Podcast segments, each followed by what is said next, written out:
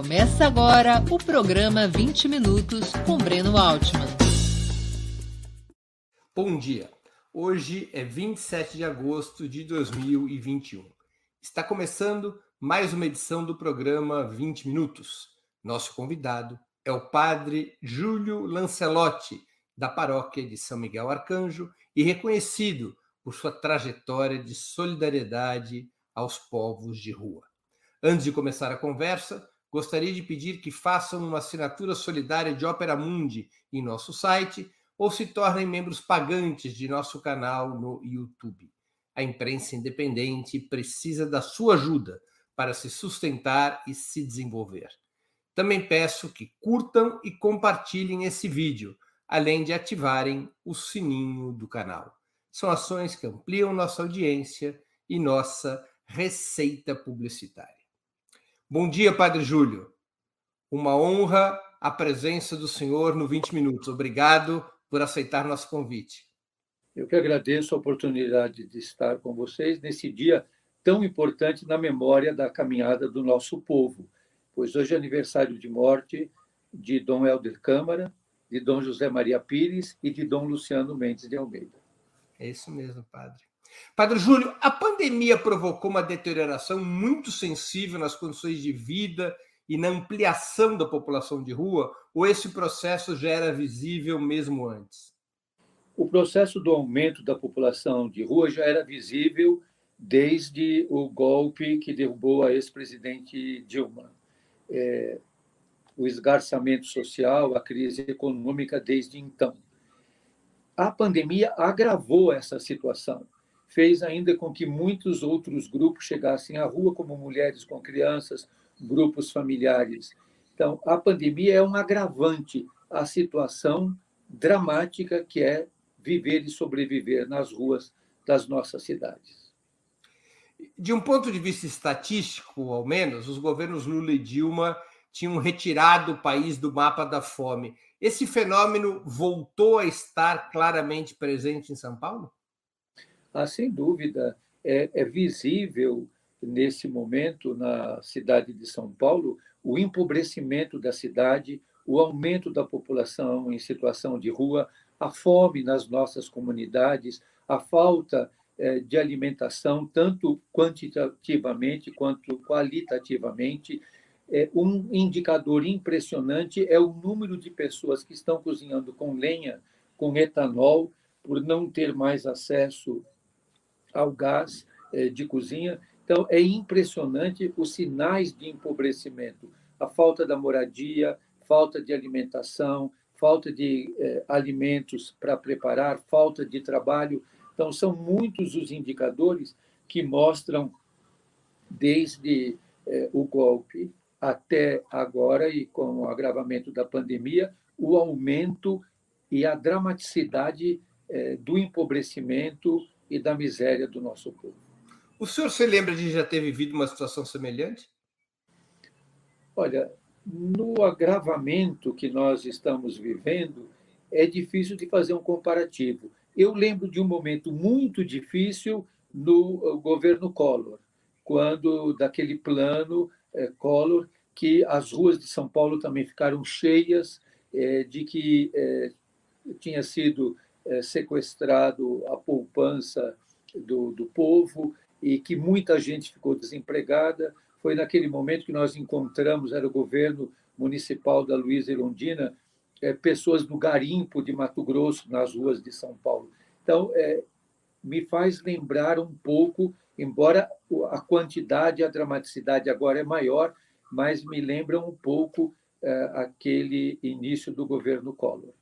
Esses novos contingentes de famélicos, de sem-teto, eles provêm de alguma atividade profissional em específico, de alguma área profissional específico que subitamente ficou sem renda, ou ele é muito variado? Ele é variado, mas nós é, percebemos muito da prestação de serviço, da, ah, da área de alimentação, da construção civil, é, porque grande parte da população em situação de rua, mais de 70%, teve é, experiência profissional, é, registro é, em carteira, foram pessoas que tinham uma empregabilidade. E nós percebemos uma variação, mas percebemos que na prestação de serviços, na construção civil, nessa área de cozinha, de alimentação, que está também, vamos dizer assim, na área de prestação de serviço, houve um aumento muito grande. Quer dizer, é um tipo de agravamento da situação que vai além das pessoas que viviam uma situação endêmica de rua. São, incorpora setores que antes tinham uma vida, digamos, mais satisfatória, com maior condição de subsistência, que tinham renda, que tinham emprego. É, é o que nós poderíamos dizer uma nova população em situação de rua, que não é mais aquela figura que nós tínhamos na nossa fantasia algum tempo atrás. Hoje se vê um número muito grande de jovens, um número muito grande de mulheres com crianças, um número muito grande de grupos familiares, pessoas que perderam tudo, que perderam é, a possibilidade de, de locação de um pequeno espaço para viver, perderam o emprego, ficaram endividadas. Então, é, hoje o contingente que está na rua é muito grande de pessoas que tiveram experiência de trabalho. E houve uma mudança de perfil. Entendi. Padre Júlio, as medidas emergenciais adotadas tanto no plano federal, com auxílio emergencial, quanto no plano estadual e municipal, elas não conseguiram conter essa ampliação uh, do número de pessoas em situação de rua? Olha, se houve uma contenção, foi momentânea. A população em situação de rua teve muita dificuldade de uh, ter acesso ao auxílio emergencial. Depois, por uma série de questões burocráticas eh, de atualização de dados, alguns receberam a primeira parcela e na segunda parcela já veio negado e suspenso o auxílio. É, o que hoje ainda grande parte pode ter, uma parte significativa, é do CAD único, aqueles que recebiam o, o Bolsa Família e por isso tiveram acesso ao auxílio emergencial e podiam fazer a opção. Mas é, no início do auxílio emergencial, se recebiam os dados todos por SMS. Até uma assistente social da prefeitura me disse: Ah, mas hoje os moradores de rua têm celular. Eu falei: tem celular, mas não é celular que baixa aplicativo, não é celular que é, tenha 3G ou 4G, é, e o celular que consiga ter um, um Wi-Fi para poder entrar. Então, eles não tinham condições.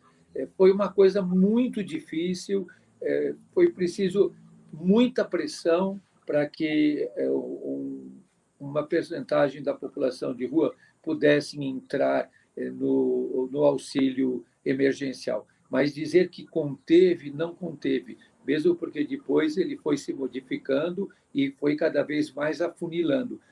Um detalhe importante que pouca gente percebeu é de que os dados do governo federal na questão do trabalho, eles ficaram sem atualização muito tempo. Então, pessoas que estavam desempregadas no momento da pandemia ainda constavam no sistema do governo federal como empregados. E quando se via que eles eram empregados, eles perdiam o auxílio emergencial.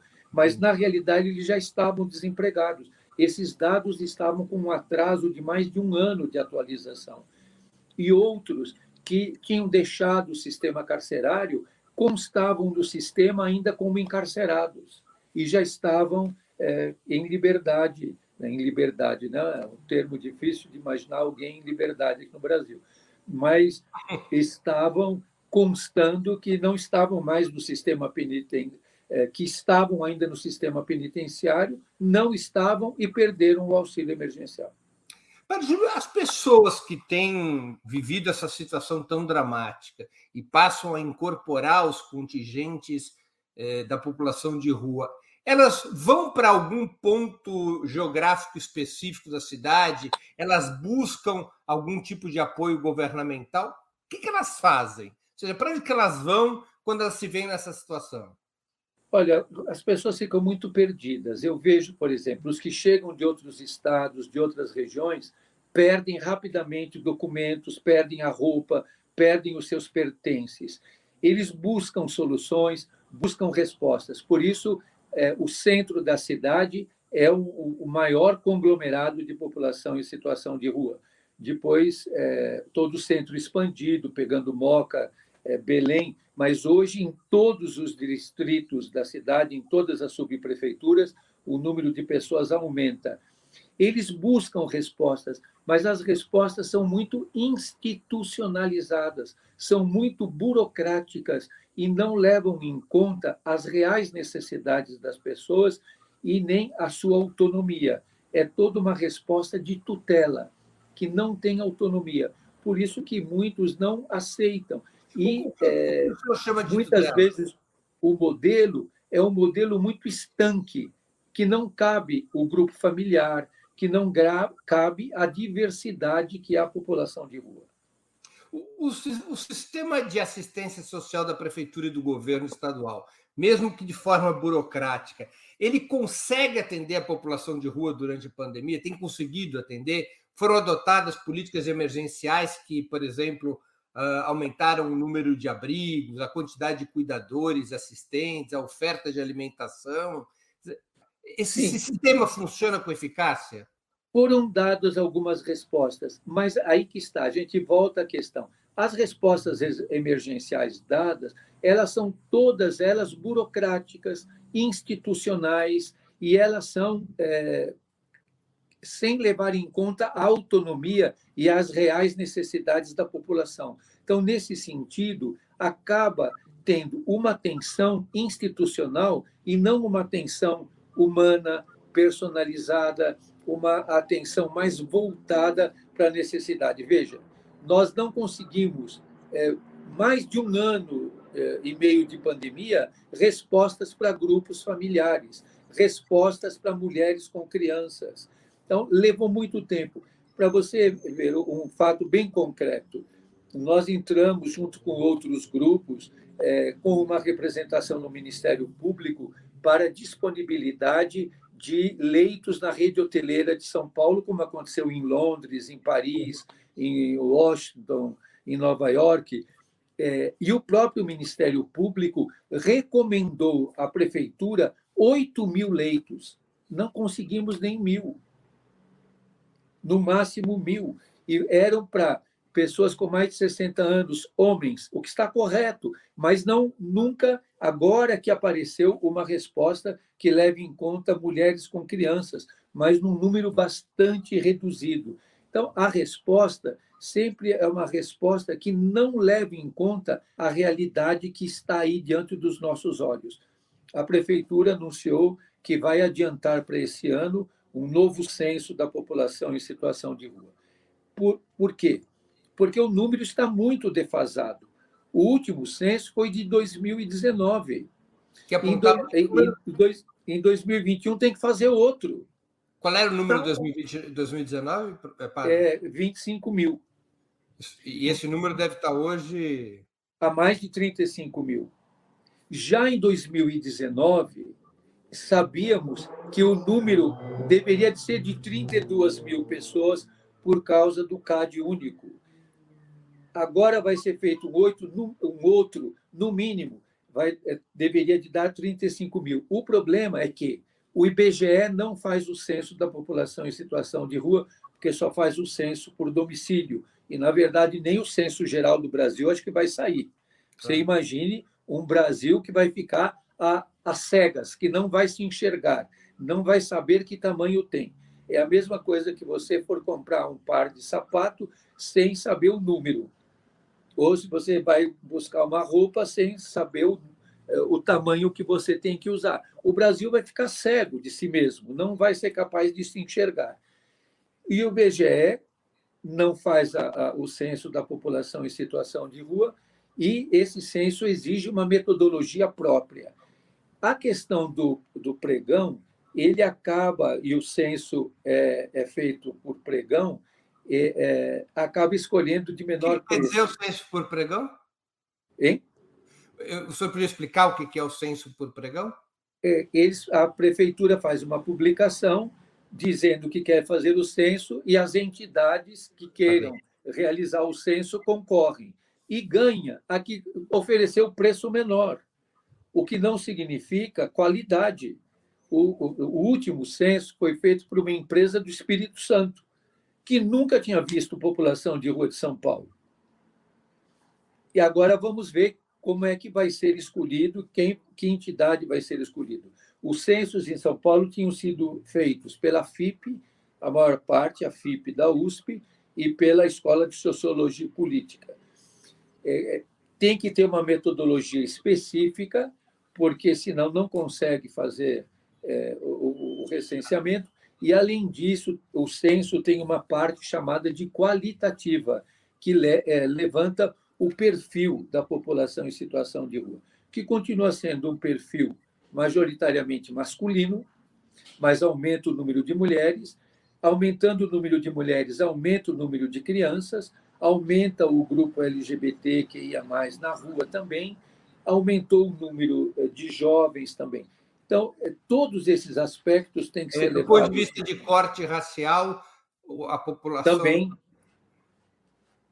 Tem um aumento expressivo. Sim, também essa questão é, racial tem que ser levada. Todas essas questões, a questão de gênero tem que ser levada em conta, a questão é, de, de etnia, o tempo que a pessoa está na rua, a experiência profissional, a questão de escolaridade. E todas essas questões questão, têm que ser levadas em conta. Tem até a questão dos animais das famílias, né? que muitas vezes se acha soluções que as pessoas têm que deixar seus animais de estimação fora da solução, né? É, e mesmo quando põe na solução, por exemplo, na cultura da população em situação de rua, não existe canil. Dizer que fez centro de acolhida com canil e o, o, o morador de rua vai lá para aquela cama número 18 e o cachorrinho dele vai lá para o canil número 4, na cabeça deles isso não cabe. É, a vida da pessoa que está em situação de rua com os animais é muito próxima eles não por isso que nós temos cansado de sugerir respostas pequenas, respostas mais comunitárias, que são a locação social, a república, a república autônoma, a residência terapêutica. Eu digo sempre de que desde o primeiro albergue que aconteceu em São Paulo, lá pela década de 40, até o centro de acolhida de hoje, né? Hoje mudou de nome, é mais bonito, é centro de acolhida mas desde o do albergue até o centro de acolhida de hoje, a única novidade é que o centro de acolhida hoje tem tomada para carregador de celular. O resto é a mesma coisa. A mesmo, o mesmo tipo de orientação. Padre Entrar, Hora para entrar, hora para sair, cama numerada, hora para tomar banho, hora para comer, hora para isso, hora para aquilo. Quer dizer, torna a pessoa é, um, um número, torna a pessoa é, tutelada. Eu que sei a hora que você tem que comer. Eu é que sei a hora que você tem que tomar banho. Eu que sei a hora que você tem que entrar. Eu que sei a hora que você tem que sair. Claro, é um regime de internato. É, é, é bem parecido é, com isso, né? E porque é feito de uma forma é até interessante que o poder público usa a palavra vaga. E eu sempre digo, vaga é de estacionamento. Vaga é para carro para a pessoa é um lugar onde a pessoa se reconheça, onde a pessoa reconheça o seu lugar e ela tenha uma relação com esse lugar. É muito mais é, humano e até economicamente viável é, toda resposta que preserve a autonomia das pessoas. Por exemplo, a população em situação de rua gosta muito de cozinhar.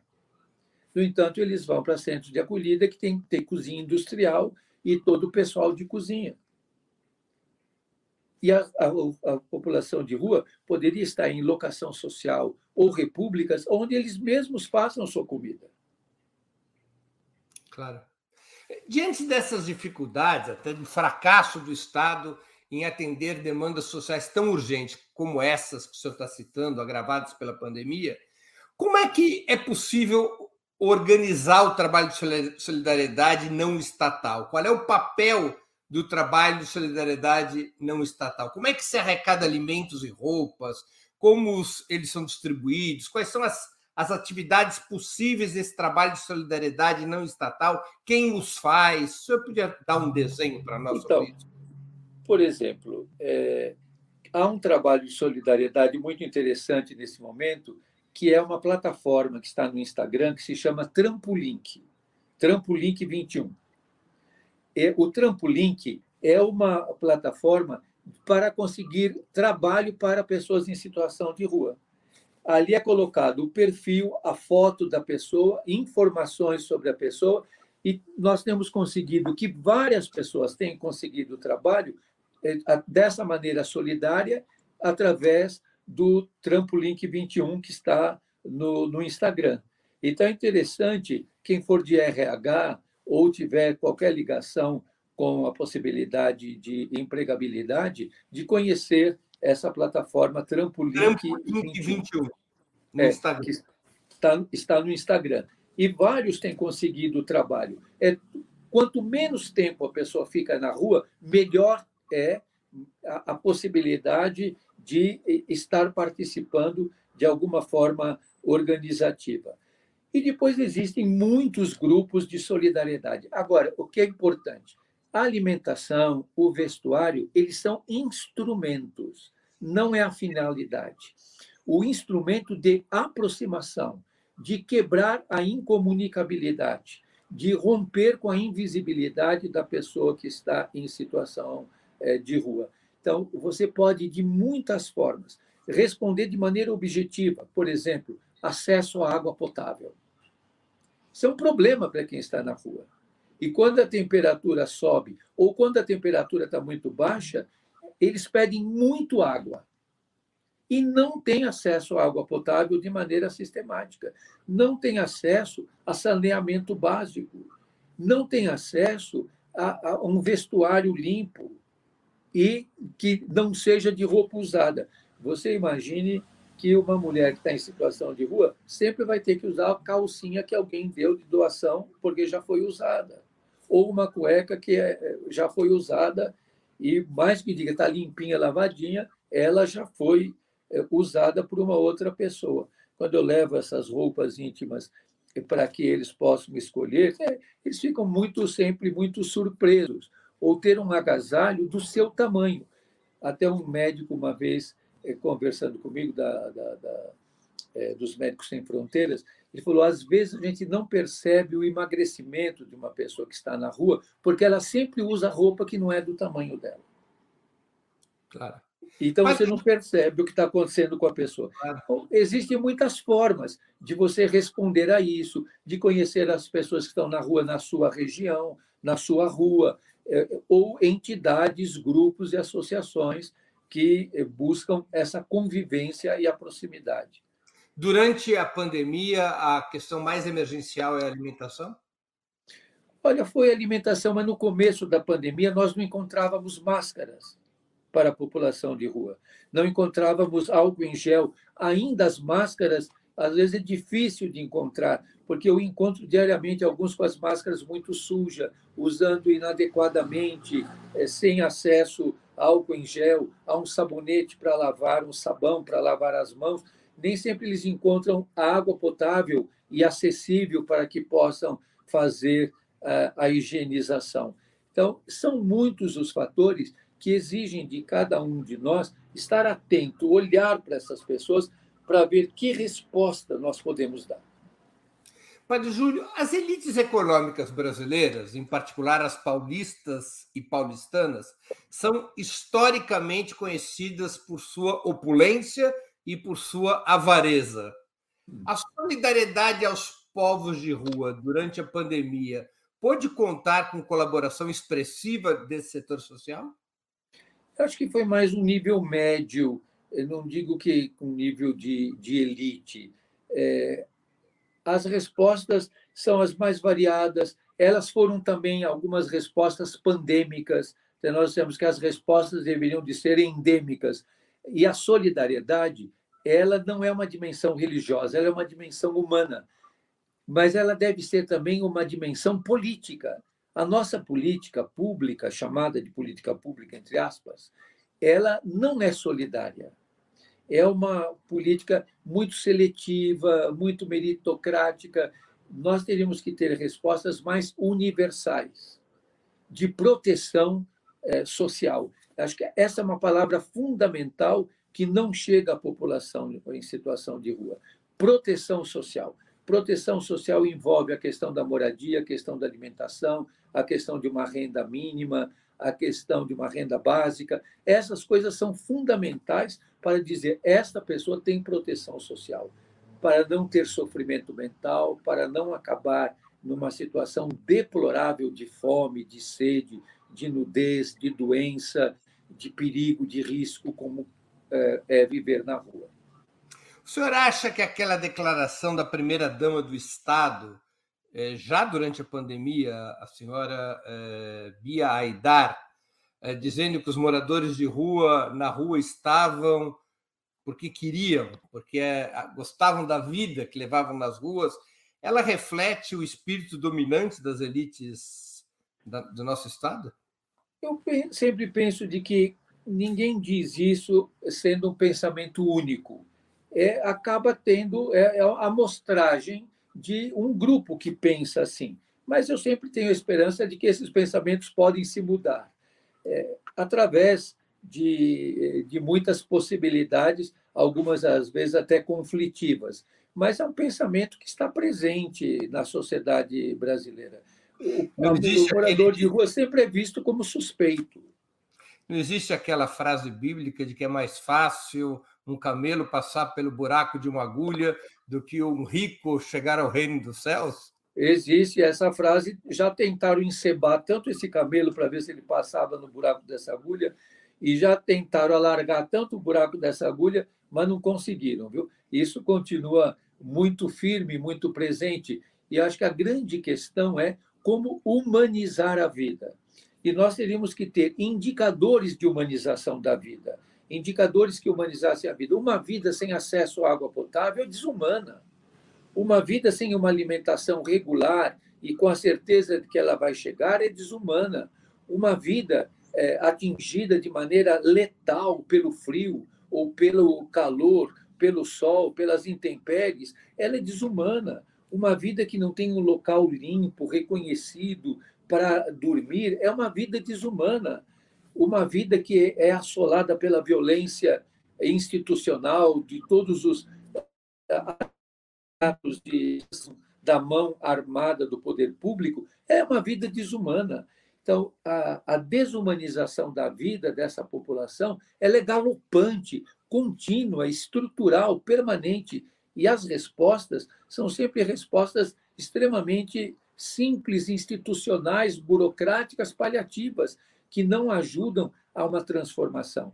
Nisso, o, o Papa Francisco deixou bem claro, na exortação apostólica Evangelii Gaudium, de que eh, essa população faz parte do grupo descartado. E o neoliberalismo tem a lógica do descarte. Nós olhamos, às vezes, para a população em situação de rua como se eles fossem a causa do problema. Eles não são a causa, eles são o efeito. Padre Júlio, as organizações religiosas, em particular a igreja ao qual o senhor pertence, a católica, se envolveram institucionalmente na solidariedade aos povos de rua durante a pandemia? Olha, a igreja também ela não é única, ela tem uma unicidade, mas vamos dizer que todos pensem da mesma maneira, não é verdade.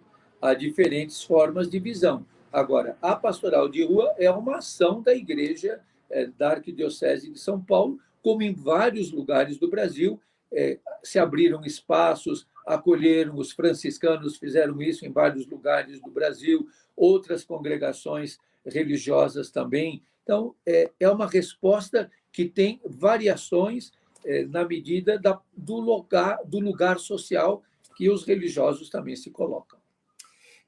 Esse trabalho de solidariedade, ele tem fundamentalmente um objetivo social ou também exerce um papel pedagógico? Por exemplo, no convencimento e na organização dos povos de rua para tomarem vacina, para respeitarem as regras de prevenção e outras atividades de âmbito mais pedagógico?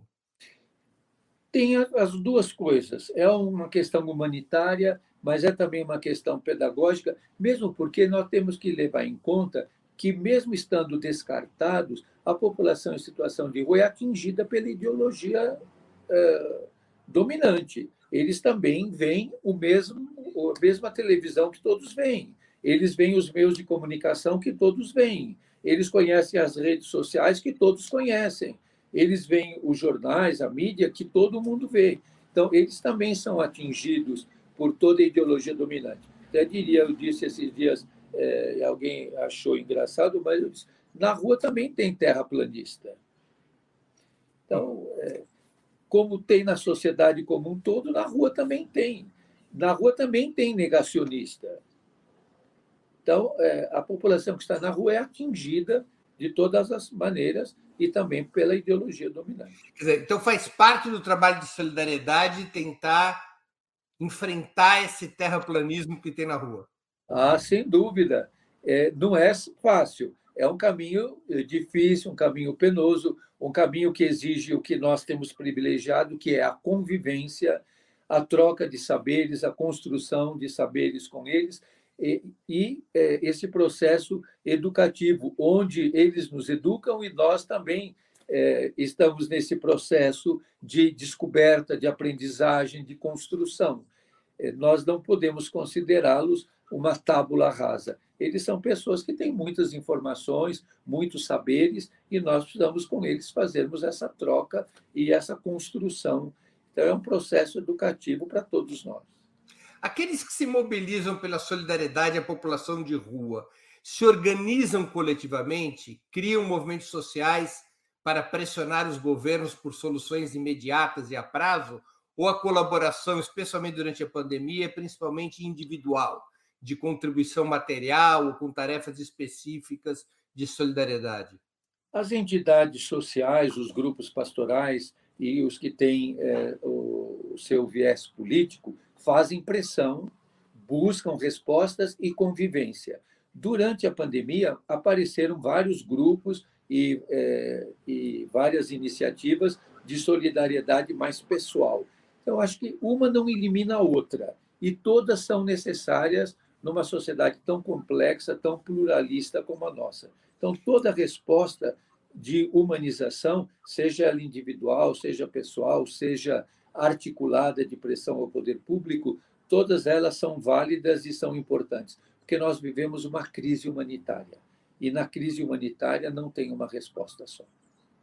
Essa população de rua ela se mobiliza para pressionar o, o poder público?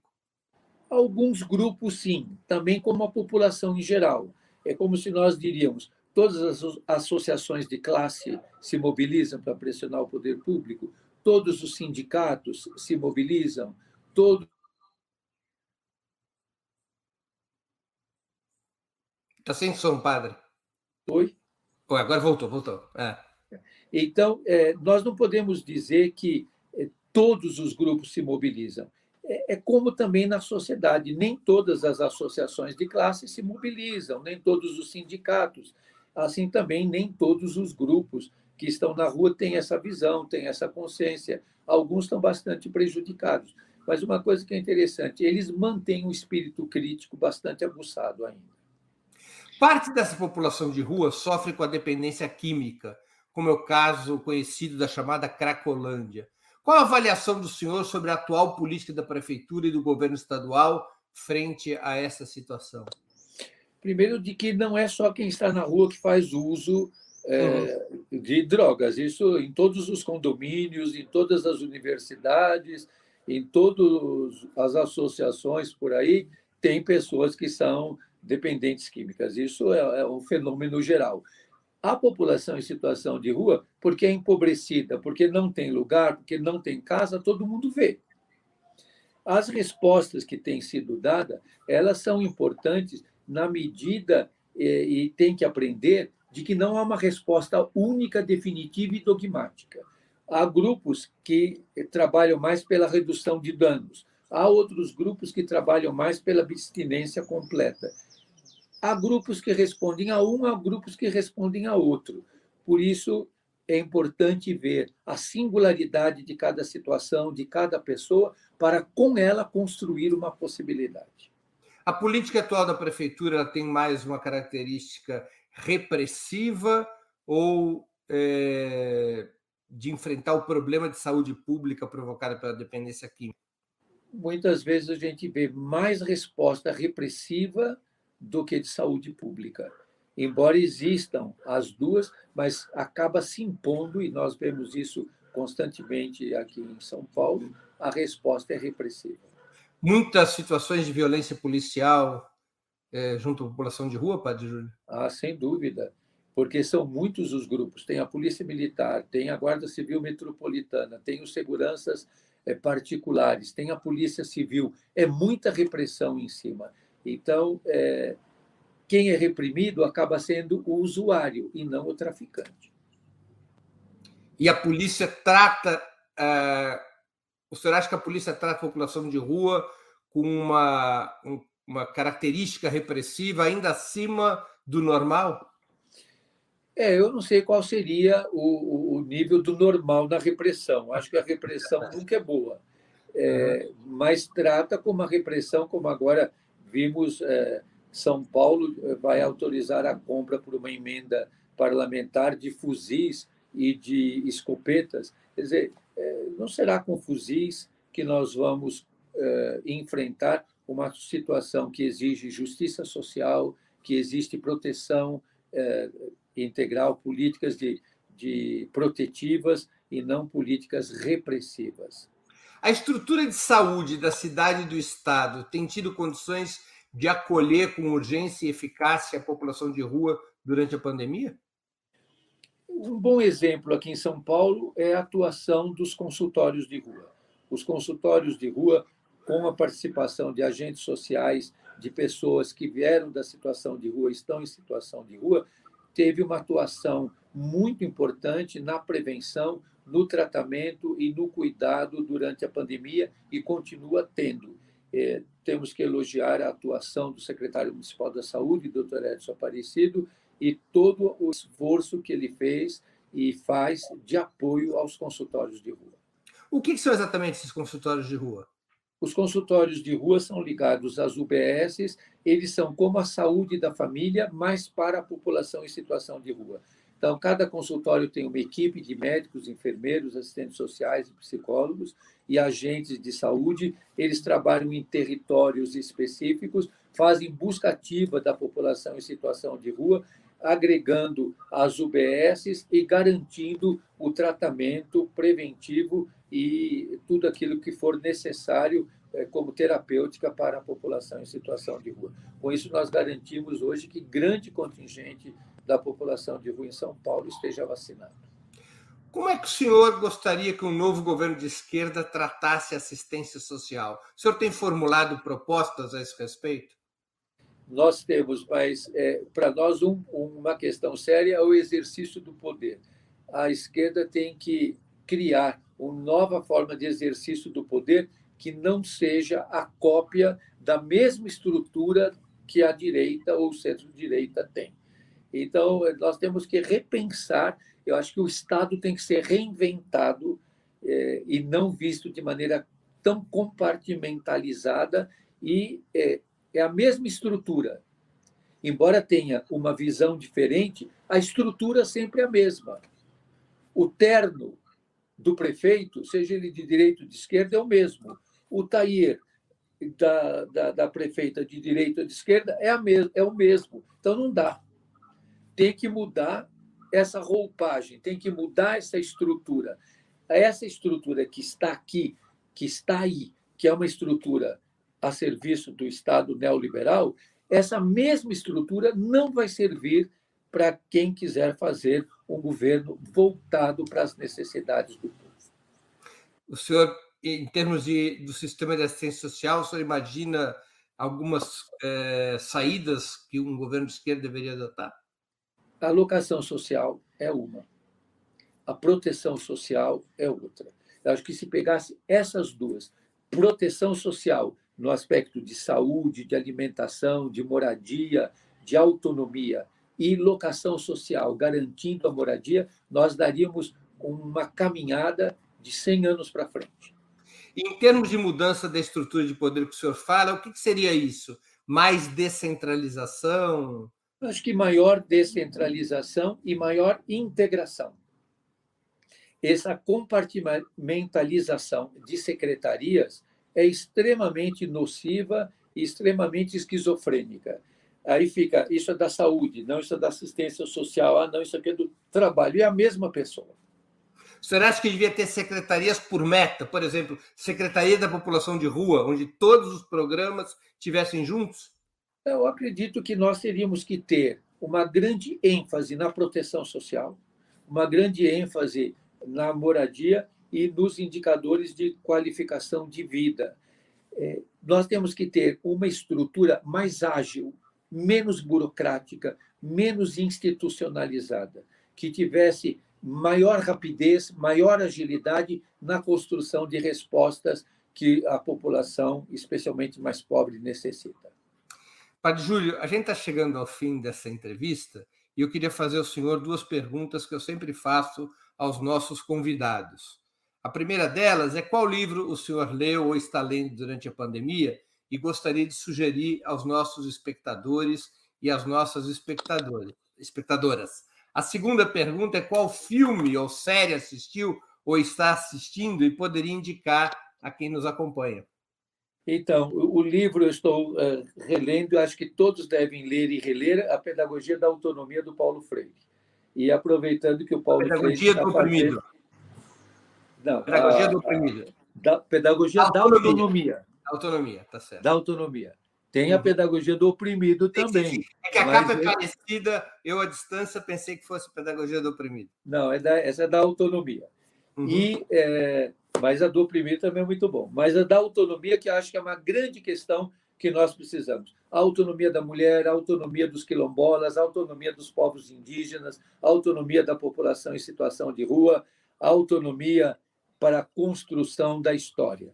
E o filme que também eu gostaria de indicar é um filme que já tem algum tempo, mas é um filme que nos ajuda muito a entender esse mundo difícil que nós estamos vivendo. O filme se chama Romero, que e quem faz o papel de Dom Oscar Romero é o Raul Júlia. Que é a história do padre de Dom Oscar Romero. É o padre salvadorenho assassinado é pela o bispo salvadorenho, agora foi santificado, não? Isso, Santo Oscar Romero. Santo Oscar Romero, que foi assassinado pela ultradireita em El Salvador em 1980. Isso, Isso é, mesmo. Uma bela história. Padre Júlio, eu queria agradecer muito pelo tempo do senhor e por essa conversa extremamente interessante. Obrigado pela oportunidade que o senhor deu aos nossos espectadores e a mim mesmo de conhecer essa situação que vive a parcela mais vulnerável da população brasileira e o trabalho, a luta que é feita junto com essas pessoas para garantir sua dignidade e sua libertação. Muito obrigado, eu que agradeço a todos. Força e coragem. Encerramos assim mais uma edição do programa 20 Minutos. Voltaremos a nos ver segunda-feira, 30 de agosto, às 11 horas, com mais uma edição do programa 20 Minutos História. O tema: Por que o povo brasileiro é passivo? Será uma exposição que colocará em polêmica se essa questão é ou não verdadeira, se o povo brasileiro é ou não passivo e quais as origens dessa aparente acomodação do povo brasileiro, mesmo diante de tragédias tão duras. Até lá, obrigado pela audiência, bom final de semana e um grande abraço. Para assistir novamente esse programa e a outras edições dos programas 20 Minutos, se inscreva no canal do Opera Mundi no YouTube. Curta e compartilhe nossos vídeos. Deixe seus comentários. O jornalismo de Ópera Mundi é mantido com o seu apoio. Faça uma assinatura solidária em www.operamundi.com.br.